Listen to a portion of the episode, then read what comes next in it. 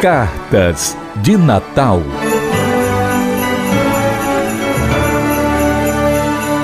Fortaleza, 20 de dezembro de 2021. Papai Noel, vim falar sobre o ano que passou. Foi um ano bastante difícil para todos nós, que ficamos longe dos nossos familiares e dos nossos amigos. Foi muito difícil não sair de casa e não poder ir à escola. O que eu quero para 2022? É que tudo volte ao normal como era antes, que a gente possa sair sem máscara, que a gente possa viajar e abraçar quem amamos. Esse seria um ótimo presente do Senhor. Para minha família eu peço paz, amor e saúde. Eu sou a Esther Salles e eu tenho 10 anos. Feliz Natal.